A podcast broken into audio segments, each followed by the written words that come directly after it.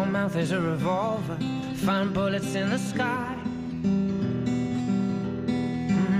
Mm-hmm. Your love is like a soldier, loyal till you die. And I've been looking at the stars for a long, long time. I've been putting out fires all my life.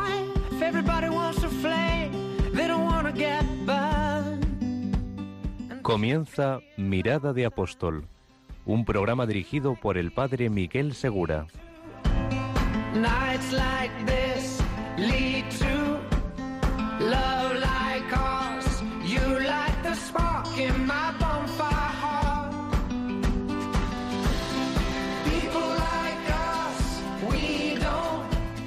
Muy buenas noches y bienvenidos a un nuevo programa de Mirada de Apóstol en el día en que podríamos decir Pentecostés, el momento en que se forjan, de hecho, los corazones de los apóstoles.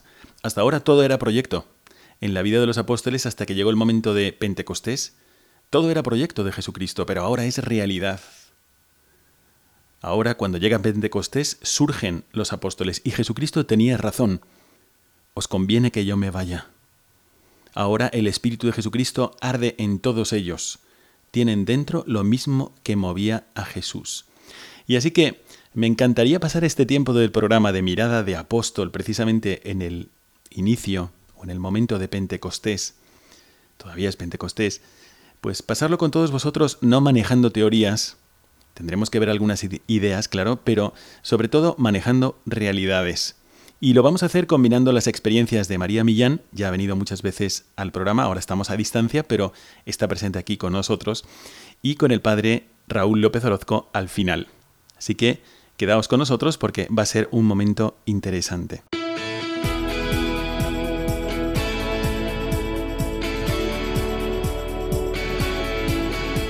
Mirada al presente.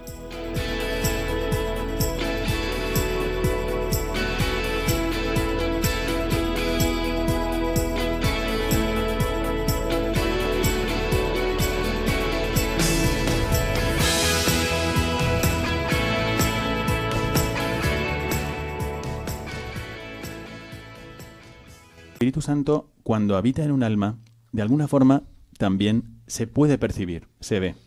La gente del barrio, en Córdoba, del barrio del polígono del Gualquivir, pues veía pasar a los novicios, hablaba con ellos o ellos jugaban un poco ahí y a veces cuando estaban con un mono puesto pintando, lijando puertas o, o arreglando las verjas de, de la iglesia, pues no se veía aparentemente que fuesen religiosos. Y sin embargo, la gente decía, estos tienen algo. Porque Jesucristo mismo nos dice, en San Juan 7, del 37 al 39, dice, si alguno tiene sed, venga a mí y beba el que crea en mí. Como dice la Escritura, de su seno correrán ríos de agua viva. Y dice San Juan, esto lo decía refiriéndose al Espíritu que iban a recibir los que creyeran en él. O sea, cuando tú ves ríos de agua viva. Y esto lo dijo, lo dijo Jesucristo muy probablemente el día en que los judíos tenían la tradición de coger agua en la piscina de Siloé, en esa piscina donde Jesucristo había curado al paralítico, y llevaban el agua de la piscina de Siloé al templo de Jerusalén, en recuerdo de aquel día en que Moisés había golpeado la roca, y de la roca, que una roca seca, había salido un manantial que les había refrescado y les había quitado la sed. Entonces, esto mismo ya lo, lo, decía Jesucristo y se sabía como la fuente única para calmar la sed de los hombres. Nos lo dice claramente, venid a mí si estáis sedientos. Y San Juan aclara, ¿no? Esto lo decía por el Espíritu que iban a recibir los que creyeran en Él, en lo que significa realmente que el Espíritu Santo habite en nosotros. María, como muchos de nosotros, ha nacido en una familia maravillosa y cristiana, pero hay un momento en la vida donde lo que sabía con la cabeza le ha bajado al corazón. Ella ya ha estado aquí varias veces en el programa, pero una amiga me ha sugerido recoger su testimonio en este día Pentecostés. Y es verdad, mejor ver la teoría aterrizada en la práctica para entender cómo, de un cierto conocimiento de Dios, el corazón te arde en deseos de compartir la experiencia y se multiplican los apostolados, el compromiso con la iglesia, las misiones con la familia, implicación con los necesitados. Entonces, María, sin más, tu experiencia antes y después de esta amistad más íntima con Dios. La vida es mucho más bonita, mucho más fácil cuando, cuando estás cerca de Dios. Eso es un hecho. El conocimiento del amor de Dios, o de un poquito, porque yo creo que Dios es tan grande y tan inmenso que yo no podré nunca llegar a conocerlo hasta que no nos eh, encontremos cara a cara con Él, ¿no? Pero el tener esa certeza y esa fe en, en Dios te hace mejor persona, seguro, no se me olvida esa promesa de estaré con vosotros hasta el final de los tiempos, la verdad que me resuena siempre en el corazón, en el día a día, muy cotidianas, de relaciones con, los demás, de trabajo, de esfuerzo, de cansancio, de enfermedades, de problemas y de todo este tipo de cosas. Hay algo, hay alguien, hay una mirada, hay una lectura o simplemente hay un sentimiento que me hace recordar que yo tengo alas que yo tengo alas para volar y que, y que el Señor está conmigo y, y transforma tu vida. Transforma tu vida en que las relaciones con los demás se suavizan, en que los problemas se, no sé, es como que todo se allana. Y muchas cosas más, el apostolado, la salida en camino para poder llevar esto a todo el mundo. Entonces nada, también me hace mucho más humilde y más tranquila. Me da la alegría esa de la libertad interior de saber que no soy yo, que no soy yo la que conduce el coche, que el coche lo conduce un piloto muchísimo más experto y que yo disfruto del viaje, de este viaje hasta hacia lo que de verdad es importante, que es encontrarnos realmente y de manera libre con el amor de Dios. Y ahí sí que veremos cara a cara a ese dulce huésped del alma que nos ayuda en, este, en este camino.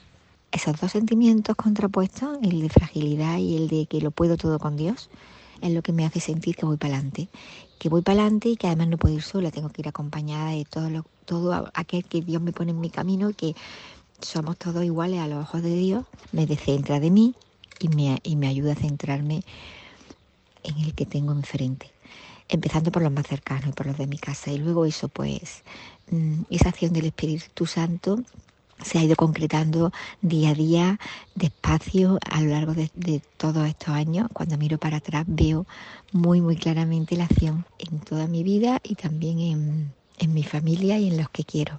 Sobre todo de esa manera me ha hecho sentir también que me quiere, ¿no? Cuidando de los que yo, de los que a mí me importan. Y me ha hecho ver de verdad, de verdad, lo que hay detrás de todo eso, ese, ese mar en calma que, que te da el tener la certeza de que Dios está contigo, pase lo que pase, a pesar del desánimo, a pesar del desgaste y todo, ¿no?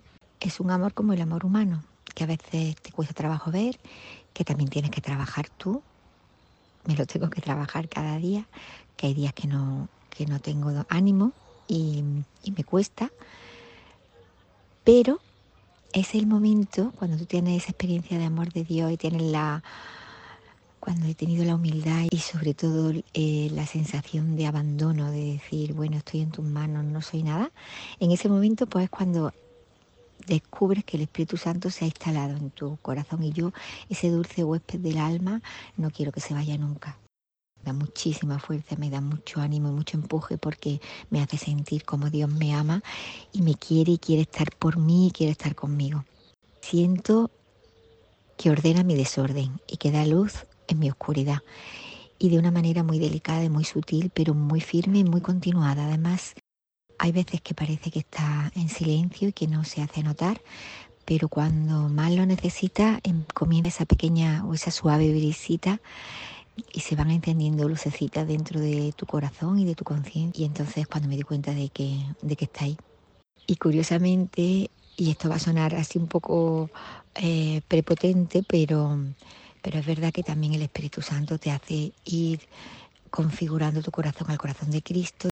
Entonces, pues la emoción del principio de a ver qué puedo hacer por los demás, que te hace como, pues no sé, que te urge ir a buscar a ver a quién puedo mm, ayudar o como, pues eso me hace ver que no, que no funciona así, que, que no soy yo otra vez la que controlo y la que busco, que, yo tengo que poner todo lo que yo tengo, pero que, no tengo que angustiarme tanto por eso, sino que tengo que, dejar que el Señor sea el que ponga en mi camino pues la dirección a seguir. Y te sale, en muchos momentos me salen eh, pensamientos o sentimientos que me sorprende tener porque porque no son los naturales, digamos, de, nuestro pecado, ¿no? De sentimientos de, de ternura ante una ofensa o de no sé, sentimientos de comprensión ante algo muy grave y dices, pero bueno, si yo en, otro momento de mi vida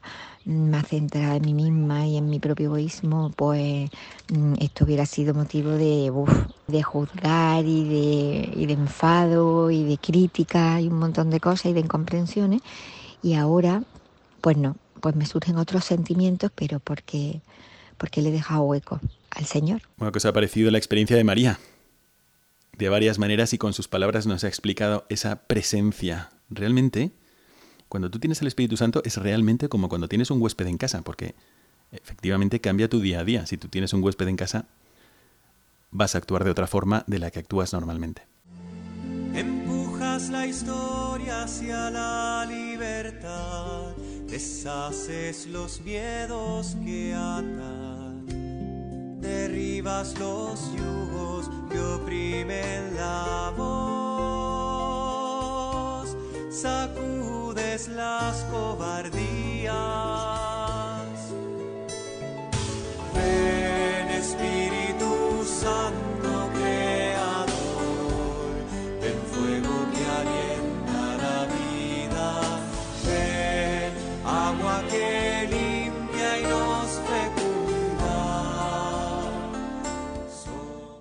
Es como cuando hay una casa abandonada y alguien llega a habitar y empieza a arreglarla y empieza a expresar también en, las, en los adornos, en la falta de adornos o en la, eh, en la funcionalidad de las cosas, en la decoración, expresa su personalidad.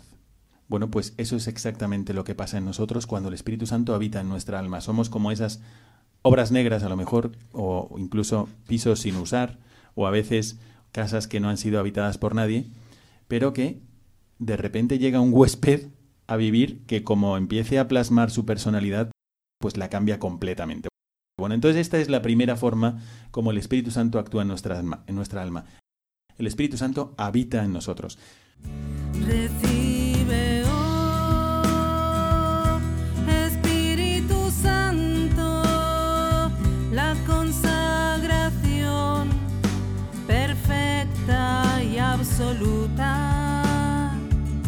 De todo mi ser. Hay otra forma también, o hay otra manera en la que el Espíritu Santo actúa en nuestra alma. Y es que el Espíritu Santo nos purifica. ¿En qué has notado tú, María, este actuar purificante del Espíritu Santo? ¿Lo has notado en una faceta de tu vida? ¿Lo has notado en varias? O sea, ¿Qué te ha enseñado ese actuar del Espíritu Santo en tu vida? hagas lo que hagas, seas como seas, no es algo que dependa de lo que yo haga, pues cómo yo voy a juzgar a- y, a, opinar o a valorar, no sé, cómo, cómo son los demás. Sobre todo los que tengo más cerca. Lo único que tengo que hacer es quererlo. Sería maravilloso que saliera siempre, pero me asustaría muchísimo porque, porque me alejaría de Dios también porque me convertiría en alguien, pues, como un pequeño Dios. Eso también el Espíritu Santo me ayuda a verlo. Me ayuda a ver que, que yo no puedo nada, nada sola, que soy mm, preciosa y maravillosa a los ojos de Dios, pero soy un gusanito pequeño, soy una hormiga. Y, y sin Él, pues no puedo nada. Con Él, lo que sea, pero porque Él es el que te va guiando y te va transformando, ¿no? Te transforma en una mariposa preciosa a partir de un gusanito pequeño y feísimo y que se arrastra. Pero Él no- nos ha hecho para, para volar. Pero el que nos da las alas es Él. Ahora tenemos que tener nosotros la, la humildad y la fe, dejarnos envolver por Él y que Él transforme, para que luego podamos tener alas y podamos volar. Y volar hacia Él. Y que, y que ese volar hacia Él mm, tenemos que hacerlo juntos, no vale llegar allí solo. Vamos, es que solos no vamos a llegar nunca. Eso es así. Tenemos que ir apoyándonos uno en lo otro. Eso también me lo ha enseñado el Espíritu Santo. Es que me ha enseñado muchas cosas. También me ha enseñado la alegría. Yo tiendo a tener eh, a veces desánimo y a ser una persona em, que se agota. Pero, pero también ten- él me ha hecho ver que, que sin la fuerza de la alegría es muy difícil tirar para adelante, que la tristeza no viene de Dios, que tú puedes estar em, triste por algo que te ha pasado, em, no sé, pues mm, un desencuentro, la muerte de alguien, un problema, puedes estar triste, pero de otra manera. Esa tristeza tiene que estar acompañada de una alegría interior, de una, no sé, como yo la comparo como el mar de fondo y el oleaje. Bueno, pues por, en la superficie puede haber mucho oleaje, muchas cosas que te inquietan o que te ponen triste, pero el mar de fondo, ese mar en calma tiene que estar ahí. Y ese mar en calma es Dios en tu alma, porque es ese huésped del alma Os comento que efectivamente el Espíritu Santo, cuando viene a nosotros y empieza a decorar esa casa por dentro, pues empieza a ver en nuestra casa interior un mayor contenido de verdad, de autenticidad. Y entonces aparece en nosotros nuestra culpabilidad, así de sencillo. Cosas que nosotros no hemos querido reconocer nunca o que siempre hemos culpado a los demás o que siempre hemos... eh, Eso ha sido porque nuestros padres son nuestros enemigos o eso ha sido porque a mí cometieron una injusticia conmigo en el pasado, o eso ha sido porque a mí me han tratado mal y si yo hubiese tenido esta... Y de repente te das cuenta, un momento, ah, es que yo tengo que corregir esto, ah, que esto es mío. Y ves que hay algo en ti que nunca habías reconocido y sin embargo el Espíritu Santo con esa luz apacible como cuando amanece y entra la luz limpia por las ventanas, pues de repente empieza a suavizar nuestro corazón contra, contra el orgullo, contra nuestras rigideces, y empezamos a reconocer nuestra culpabilidad, o cura nuestras heridas y renueva nuestro corazón. Entonces el Espíritu Santo actúa en nosotros también purificando este interior. El hecho de sentir ante una ocasión de ser cristiano, ante una prueba, sentir que no puedo, es lo más normal, porque además es verdad, porque humanamente no podemos. Y de repente la fuerza que, que, nos da el Espíritu Santo lo hace natural. Eso es lo que tiene ese don, que te, te lo hace natural. Ven Espíritu, ven Espíritu, ven.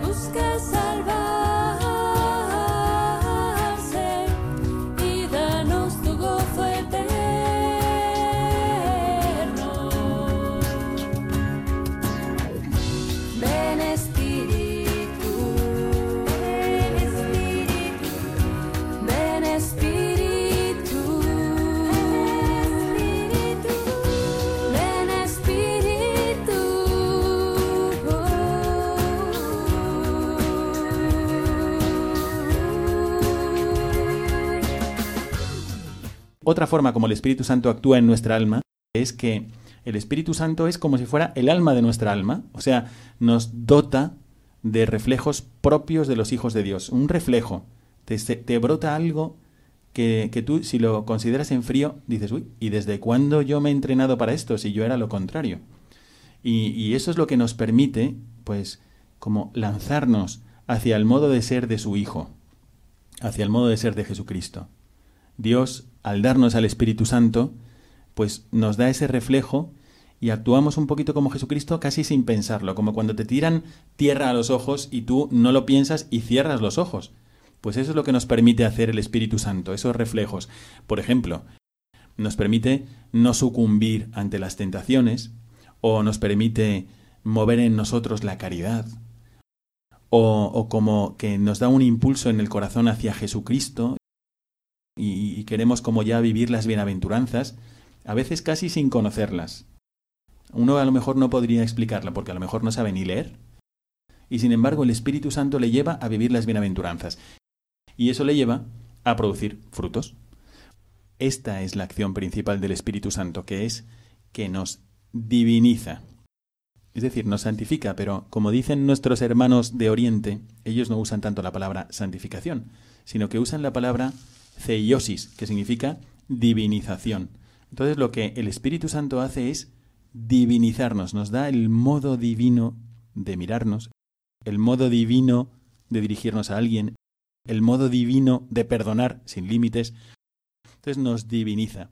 María, este proceso lo has visto en tu vida, aunque a lo mejor es demasiado íntimo preguntarte esto, pero bueno, estamos hablando de la acción del Espíritu Santo en la propia alma, entonces, ¿lo has visto en tu vida o lo has visto también en la vida de las personas con las que has tratado en el apostolado? A mí me ha ido llevando claramente, bueno, al principio con un apostolado muy bonito, eh, llevando gente a Medjugorje para que se acerque a la Virgen, a nuestra Madre, que es ella la que me ayudó a enamorarme de, su hijo y la que me enseñó el camino. Y, entonces, pues, eh, ahí sí que nació un compromiso grande de apostolado pues de compartir ese tesoro tan grande que a mí la Virgen me había regalado. Entonces, pues como, como yo no sé hacerlo ni soy quien para hacerlo, pues lo único que sí que puedo hacer es pues, organizar la peregrinación, el avión, la pensión, lo que sea, el hablar con unos, con otros, para llevar a la gente y ponerla allí, a los pies de la Virgen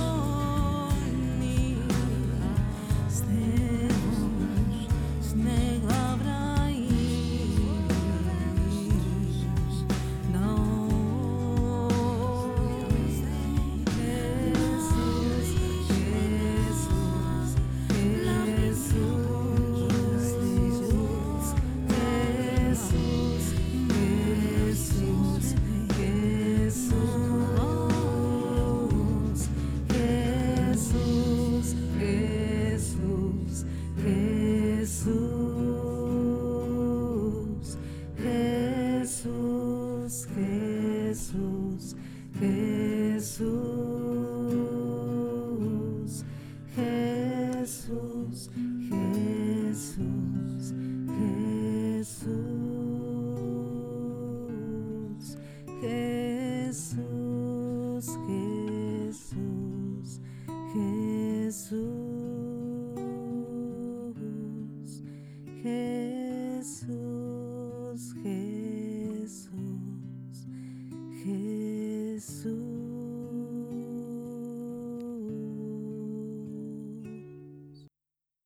Esta acción del Espíritu Santo que nos diviniza, lo hace simplemente porque nosotros nos acercamos a Él.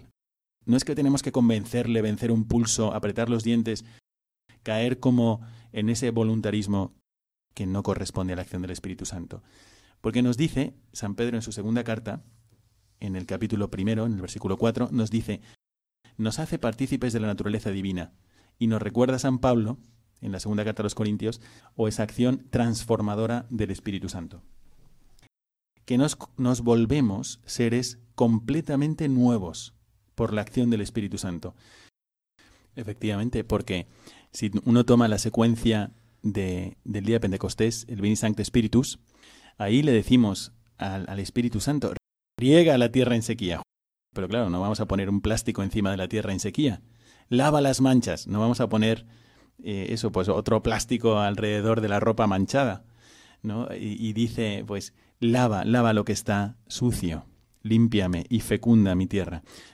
Bueno, pues efectivamente esto es una forma de actuar del Espíritu Santo. Porque es verdad que el Espíritu Santo no es predecible tampoco. O sea, actúa en nosotros, siempre nos gana de más, actúa sobreabundantemente. Nosotros a lo mejor le pedimos algo ajustado a nuestras fuerzas y sin embargo Él nos da mucho más. O le pedimos algo que no nos conviene tanto y resulta que nos sorprende con un don que no esperábamos, ¿no? El Espíritu Santo nos anima. Hemos visto que cuando el Espíritu Santo nos da esos reflejos propios de un hijo de Dios, en realidad lo que está haciendo es que está al inicio de nuestra fe. Entonces la adhesión que tú tienes con Dios te la da de otro modo. Ya no es una adhesión trabajosa, difícil, sino que te la da como el niño ve a su madre y sonríe, pues así. Pero es que además no solo está al inicio de nuestra fe, está al inicio, al principio de nuestra esperanza. Nos lo recuerda San Pablo, que dice que sobreabunde la esperanza en vosotros por virtud del Espíritu Santo, por obra del Espíritu Santo. Y entonces, ¿esto qué significa en la práctica? Porque esto parece muy teórico, pero es muy práctico. Si tú te acercas a Dios, lo que te permite el Espíritu Santo es vivir el momento presente sin hundirte ante las tentaciones que pueden nacer de tu alma, por ejemplo, al mirar el pasado o al mirar el futuro, y entonces te viene, por ejemplo, una tentación de desánimo, de, de, deprimirte, o de angustia, o de inquietud. Bueno, pues el Espíritu Santo te hace ver esto de otra forma, te permite vivir el presente con una gran paz. El Espíritu Santo también está al inicio de nuestra caridad. Nos permite, esto significa, nuestra caridad eh, ante todo es en relación con Dios. Así que el Espíritu Santo es el que nos permite amar al Padre con todo el corazón. Nos permite lanzarnos a Él. Y esto es muy importante porque si tú dices, bueno, el corazón de un hombre, basta que cojas a un niño. Coge a un niño. El corazón de un hombre, o piensa en ti mismo, es una historia de egoísmos de esto para mí, esto no lo quiero perder, yo quiero comer ya, y es como atención a ti mismo. Es como vivir, todo el mundo tiene que girar en torno a mí, y estamos como misteriosamente, teniendo un corazón bueno en el fondo, estamos inclinados a vivir de modo egoísta. Bueno, pues el Espíritu Santo lo que hace es que le da vida y, y hace más potente también ese impulso natural del corazón hacia Dios, y que parece que está desviado por el egoísmo, lo corrige y te permite amar a Cristo. Y amando a Cristo, te permite de repente amar a todos nuestros hermanos con el mismo corazón de Dios. Y entonces lo que pasa es que de repente todo el mundo te importa. Tenías un corazón que, que todo el mundo decía, pues qué niño tan, tan egoísta. O fíjate, este está buscando solo sus intereses. Bueno, qué niño, o qué adulto, o qué abuelo tan egoísta y de repente te acercas a Dios y ese corazón cambia de golpe o cambia como cuando amanece. Empieza a ver cada vez más luz, más luz, más luz, más luz, hasta que ya es de día. Entonces de repente en tu corazón ya es de día. Ya puedes amar. Ya puedes salir a la calle y toda la gente te importa. Uh. ¿Os imagináis cómo sería el mundo si todos nos dejásemos llenar del Espíritu Santo? Bueno, pues este es el plan de la Iglesia. Este es el plan de Jesucristo, que para eso creó la Iglesia. que todo el mundo tenga acceso directo y gratuito al Espíritu Santo. El Espíritu Santo además está al inicio de nuestra conducta moral y nos permite pues vivir las bienaventuranzas y produce en nosotros unos frutos especiales. ¿no? Nosotros no somos conscientes de esto, pero es la experiencia en la vida de los que se acercan a Dios. Entonces también el Espíritu Santo nos ayuda a vivir bien. Y quisiéramos terminar eh, comentando con vosotros, pues muchas veces, por ejemplo, Monseñor Munilla nos ha hablado de estos dones del Espíritu Santo y os invito también a que busquéis los podcasts donde están los programas de Monseñor José Ignacio Munilla explicando de maravilla esta, estos dones del Espíritu Santo en el alma que nosotros eh, pues remitimos, nos remitimos a él para profundizarlo. Pero sí queremos comentar con vosotros otra cosa, que son esos frutos del Espíritu Santo en el alma. Una cosa es lo que te da y otra cosa es lo que tú eh, vives y experimentas una vez que te ha dado esos dones. Y me gustaría comentarlos muy por encima.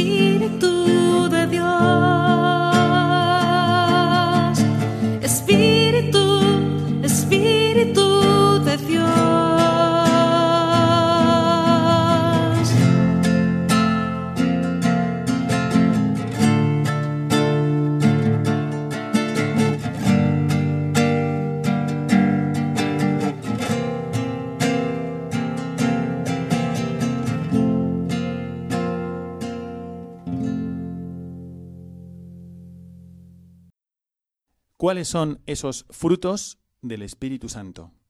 Imaginaros por un momento que en todo el mundo se viviera la íntima amistad con el Espíritu Santo. Le voy a pedir al Padre Raúl que nos recuerde cuáles son esos frutos que tiene un alma en su interior cuando se acerca a Dios y el Espíritu Santo actúa en ella. Y pensad, vosotros mientras estáis escuchando, pensad, bueno, ¿y si esto estuviese presente en mi vida? ¿Y si estuviese presente en mi familia? ¿Y si estuviese presente en todo el mundo? pues sería la solución a todos los problemas. ¿Cuáles son esos frutos del Espíritu Santo, Padre Raúl? Antes de enunciarlos, Padre Miguel, me gustaría poner la imagen de un árbol frutal. Pensemos en el naranjo, en el manzano, etcétera. Antes de que obtengamos el fruto, hay un trabajo, hay una siembra, hay un sol que ha quemado, hay un frío, hay una, hay una labor, hay una, hay una flor, hay- después hay un pequeño ah, germen y luego viene el fruto. Entonces el fruto es ya la culminación de la virtud, la culminación de ese trabajo. Los frutos del Espíritu Santo es como el culmen de la virtud. Está, por ejemplo, el amor, la alegría. Hay gente que desborda alegría por todas partes. La paz. ¿Cuánta gente sentimos que nos comunica la paz? La paciencia. Vemos y tratamos enfermos que llevan con tanta paciencia su sufrimiento porque hay un fruto, hay un trabajo, ha habido una labor, un esfuerzo, un crecimiento y al final viene el fruto. La afabilidad, ese hablar bien, ese trato con las personas, la bondad que encontramos en tanta gente, familia nuestra, conocidos, amigos, parroquianos, fidelidad que tanta falta nos hace, longanimidad, cuánto bien la templanza, en fin, dice un gran teólogo del siglo XX, Antonio Rollo Marín, él dice que hay tantos frutos cuantas virtudes. Y virtudes hay para todos los gustos y la cantidad ilimitada de virtudes, pues cada virtud producirá un fruto. Ojalá pues que al conocer cuál es el origen del fruto, nos motivemos a cultivar la virtud en nosotros, pidiéndole al Espíritu Santo y saberlo descubrir también en las demás personas. Imaginaros que en tu vida hubiese amor. Que hubiese amor. De verdad. No interés, amor. Imaginaros que hubiese alegría. Nada de tristeza. Pues ya, ya solamente esos dos frutos, cuántas cosas traerían, ¿no? Y si por un momento, imagínate que en el mundo hubiese paz. ¿Cuántos conflictos está habiendo ahora mismo? Pues el Espíritu Santo es que nos impulsa en esa dirección. Y si hubiese paciencia, afabilidad, bondad, fidelidad, mansedumbre y templanza, esos son los frutos del Espíritu Santo, viviríamos prácticamente en el cielo.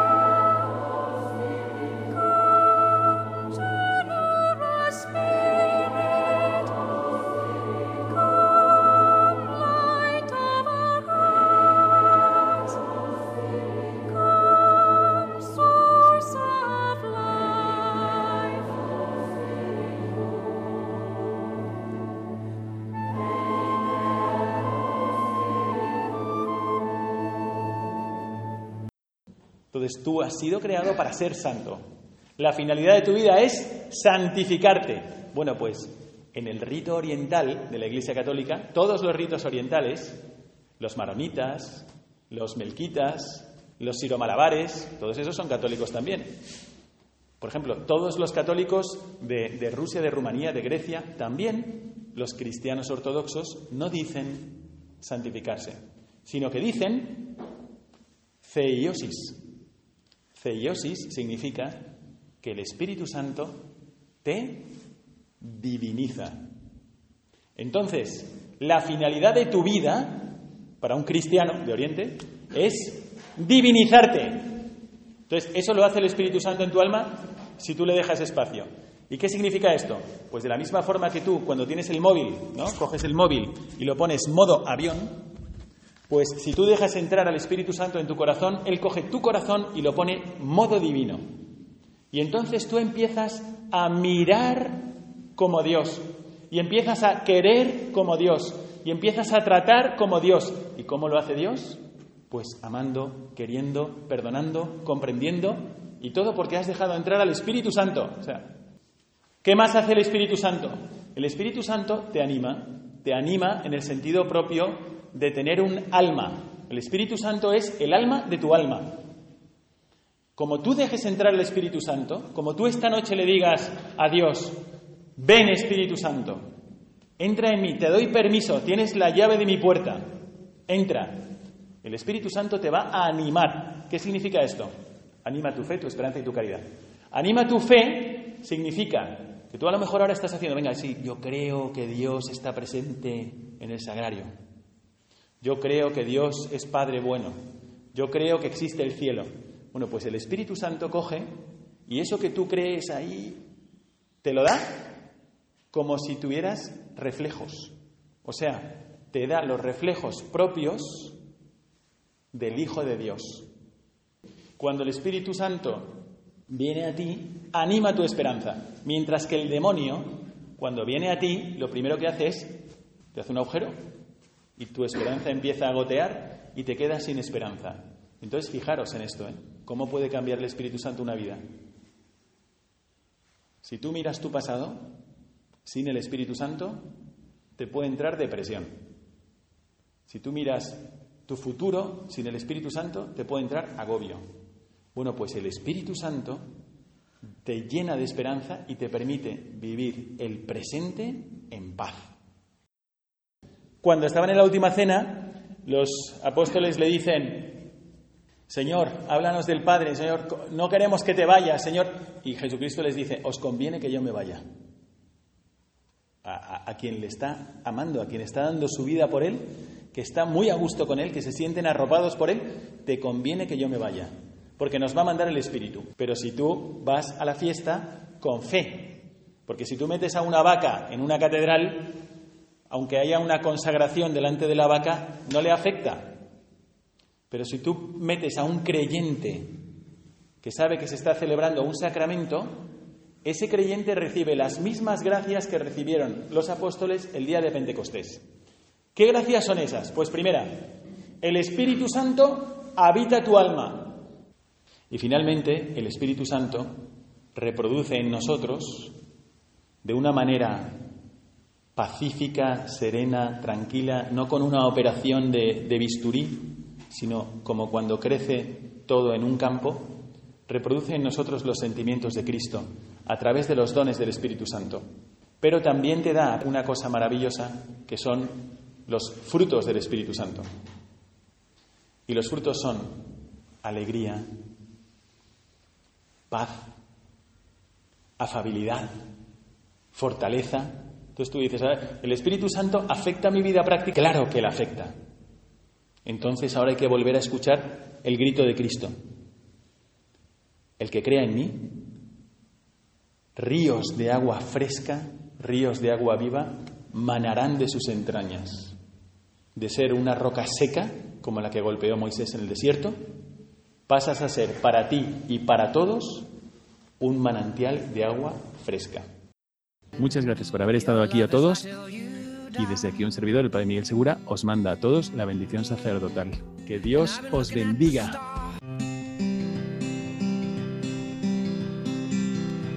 Your mouth is a revolver, find bullets in the sky. Mhm. Your love is like a soldier, loyal till you die.